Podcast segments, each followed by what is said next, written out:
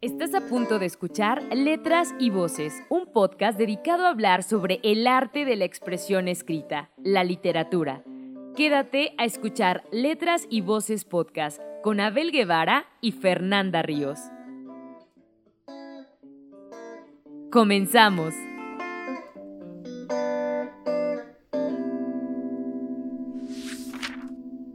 Hola, ¿qué tal? Soy Fernanda Ríos. Bienvenidos y bienvenidas a Letras y Voces, un espacio donde la literatura y tú son uno mismo. Y bien, estoy muy emocionada de poder compartir contigo un nuevo episodio titulado Perspectivas. Pero primero que nada, quiero saludar a mi querido Abel. Abel Guevara, ¿cómo estás? Hola querida audiencia, espero que se encuentren bien y no nos hayan extrañado mucho. Yo me siento bien. ¿Y Fer, ¿Cómo estás tú? Yo me siento muy emocionada, de hecho.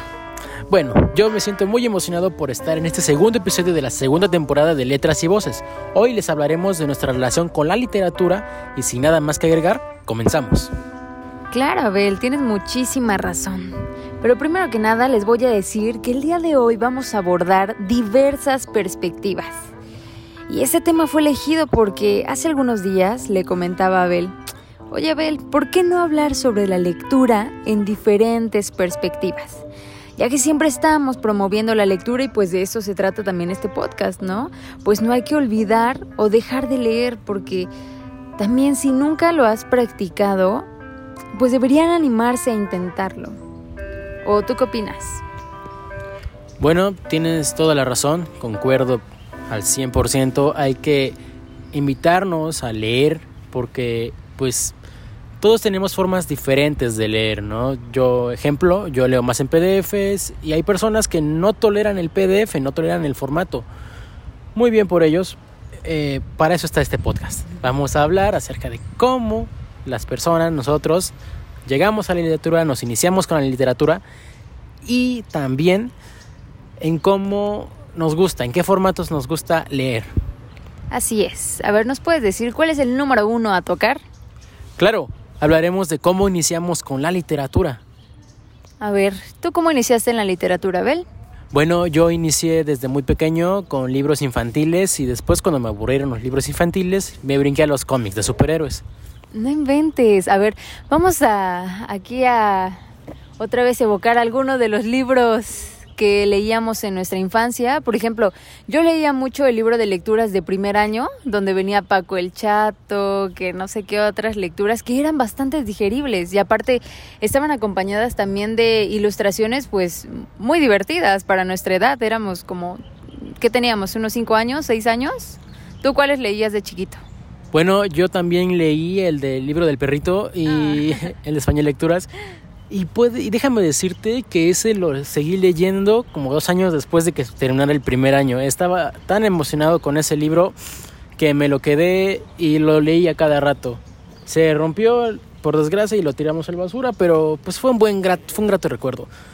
Y la verdad, ya no sé cómo estén haciendo los libros en la actualidad, ¿eh? O sea, mi hermana desde que salió de la primaria, o sea, ahorita ya va en el bachillerato, ya la verdad no sé si les dan libros de lectura como de, de, de esa clase, porque la verdad eran libros muy sustanciosos, o sea, que sí podían leer los niños así libremente y aparte te gustaban las historias. Y lo recuerdas, por ejemplo, ¿no? Como el libro del perrito. A mí me da mucha gracia porque hasta memes en la actualidad hay de, de, las portadas de ese libro, ¿no? Y una gran historia que a mí me gustó mucho fue el del Paco el Chato, ¿no? O sea, ¿a dónde fue a parar la radio? Y mamá, estoy perdido.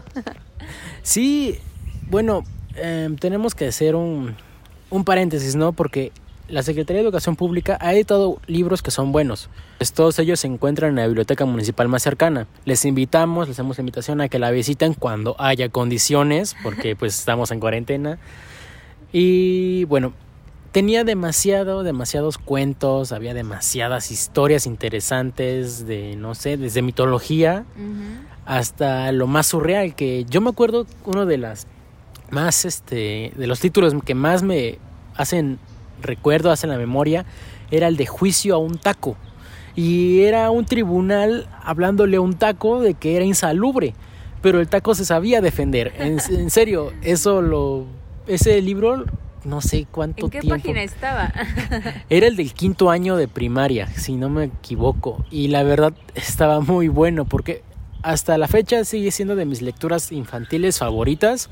Hasta no hace mucho lo encontré. Y bueno, siguiendo hablando de estos libros que editaba la Secretaría de Educación Pública, había uno de terror. Desde pequeños creo que lo que más me ha gustado es el terror y cómo las situaciones son extraordinarias y no hay explicación alguna. Es, ya sabes, todo este rollo del misterio, de los asesinatos, de los monstruos que aparecen y desaparecen. ¡Wow! Eh, uno de esos libros era La Rumorosa y Los Aparecidos, que era, uy, de por allá del norte, donde van los camioneros en el camino de La Rumorosa. Es un camino muy, muy, muy feo, con muchas curvas, con voladeros.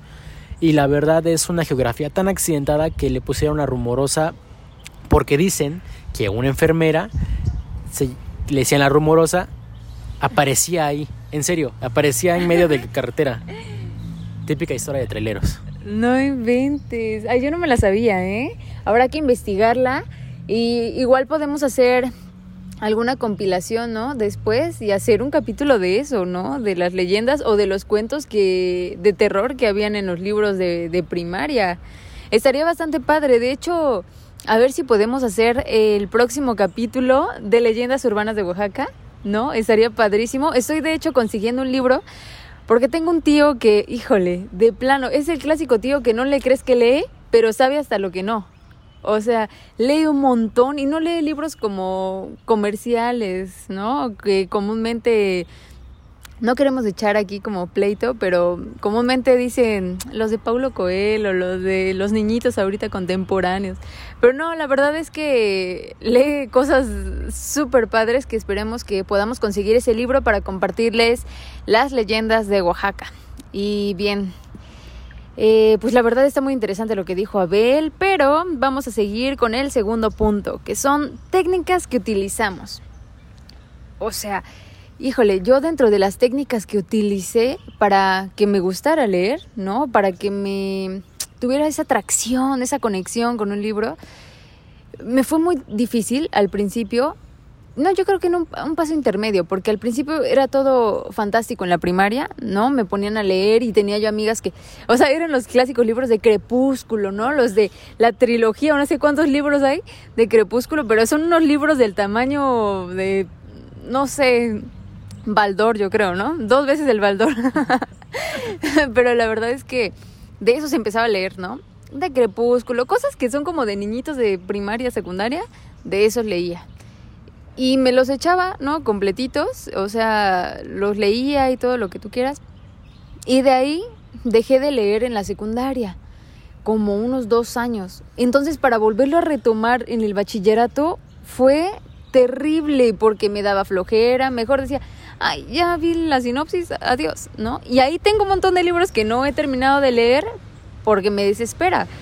Y algo que le estaba yo diciendo a Abel ayer, le dije, oye, no sé si te ha pasado, pero a mí, si empiezo a leer un libro y por cosas del destino dejo de leerlo una semana y luego quiero retomar nuevamente, ya no puedo, ya no puedo. Tengo que regresarme a leer desde el principio para poder seguir como esta secuencia de entenderle eh, qué quiere decir el autor, pero la verdad, si no lo hago de esa manera, no puedo como seguir leyendo. Y aparte debo de tener un espacio en el que me sienta tranquila, en el que me sienta amigable, ¿no? Eh, para poder leer, si no, me distraigo con todo. Aparte soy una persona que se le olvida hasta su nombre, no se me ha olvidado dónde está.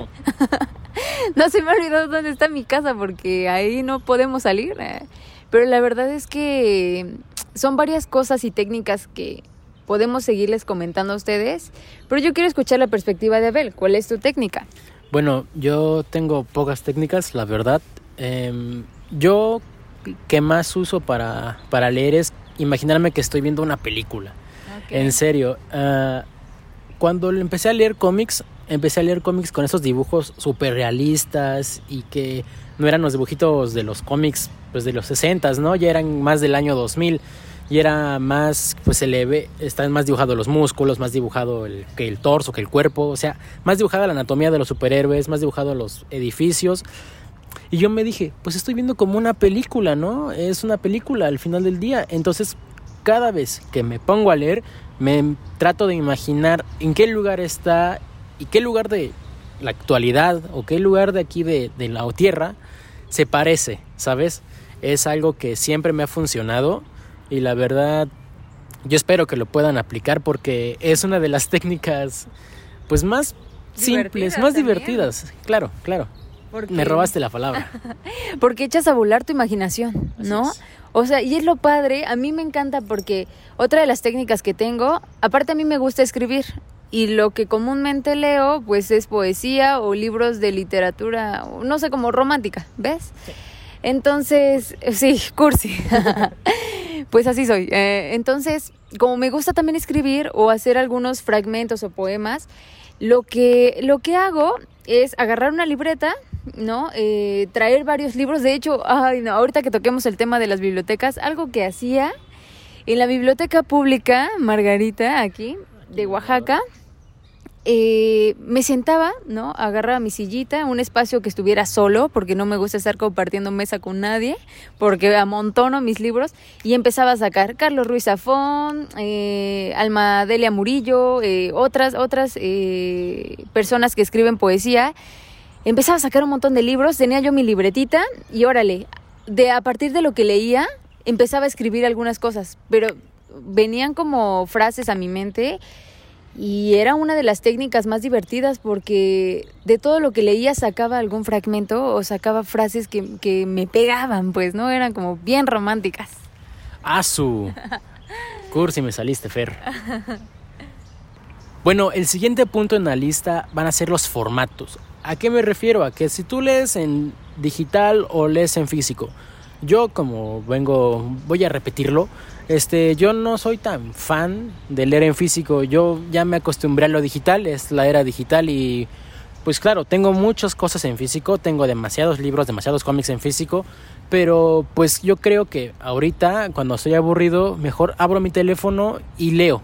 O sea, a la gente no le gusta en PDF, es respetable como todo, porque después todo es una forma de aproximarse a la lectura, no es que tengamos competencia de, oye, está, es, es menos o es más. No, a mí, bueno, yo no tengo ningún inconveniente con leer en PDFs, leo desde poemas hasta novelas, ahorita he estado leyendo una Star Wars, pero bueno, tú, Fer, ¿qué formatos prefieres? Ay, yo sí estoy en contra de los PDF, la verdad. Híjole, como decíamos en el episodio anterior con estos chicos de Cueva, de la Fanzine Cueva, yo estoy a favor de lo que dice Pedro Nava, o sea, que nos dijo, odio los PDF, no saquen más libros en PDF, por favor. Te tolero los de la escuela, ¿no? Porque pues es algo que no tendría en físico, la verdad, o sea, como libros de comunicación en físico, libros de anatomía en físico, la verdad es que no. Por eso prefiero tener esos que son institucionales o pedagógicos en, eh, en PDF, ¿no? Pero así que me digas, no sé, descárgate un libro de poesía o descárgate algo de, no sé, de alguien de literatura eh, romántica, no, la verdad es que no.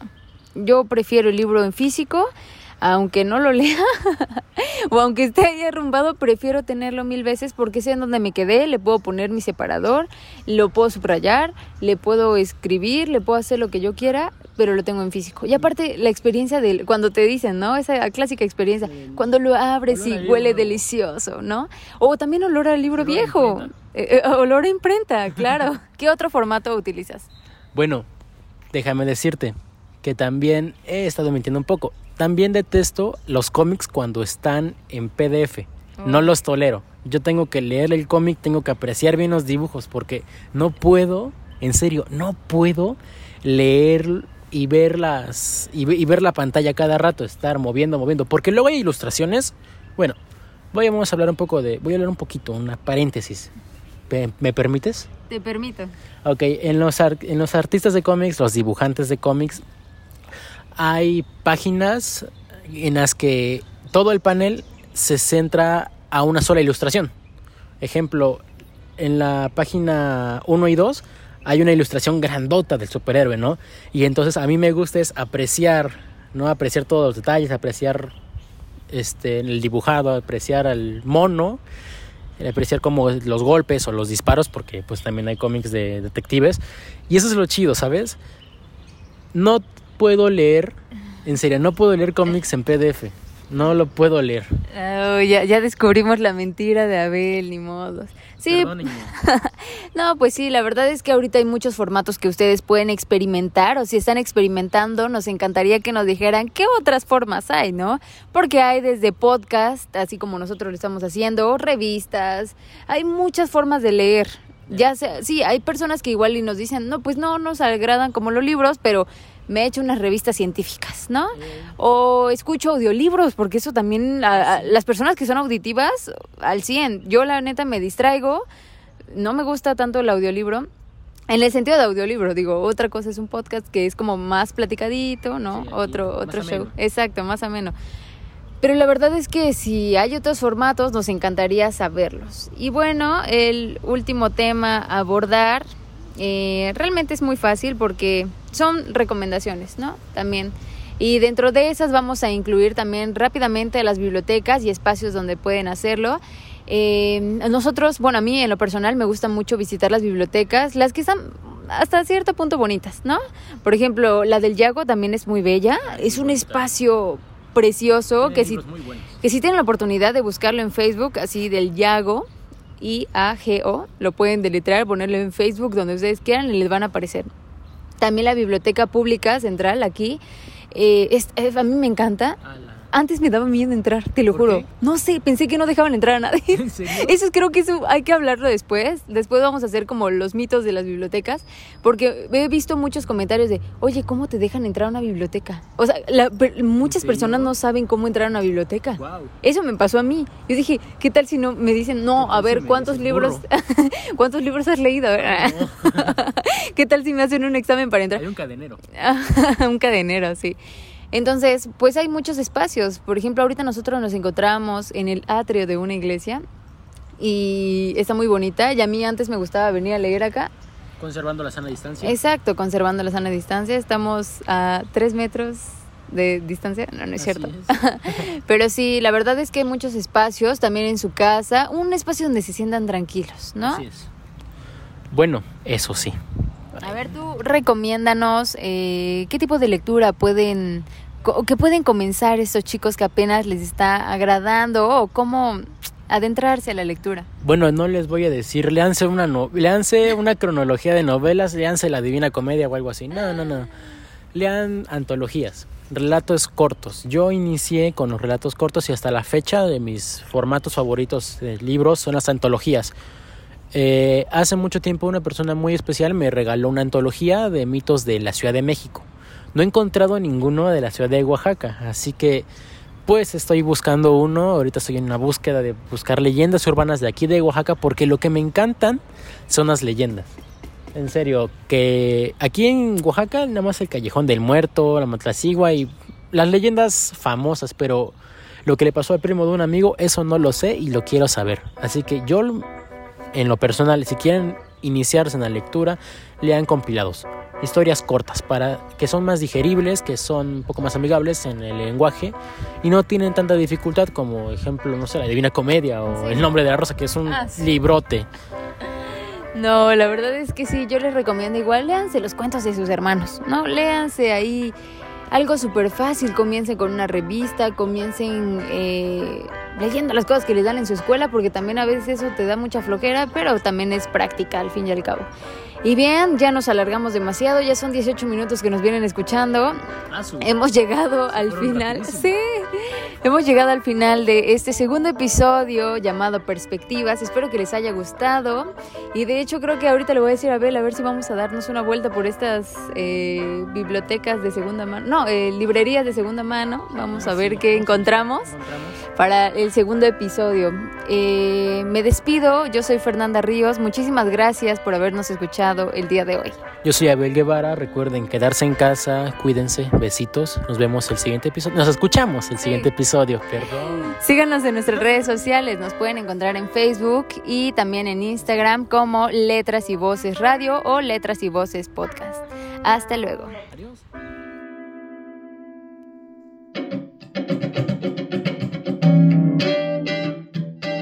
de escuchar Letras y Voces Podcast, tu café literario de los viernes por la mañana. Nos escuchamos en una próxima emisión de Letras y Voces con Abel Guevara y Fernanda Ríos.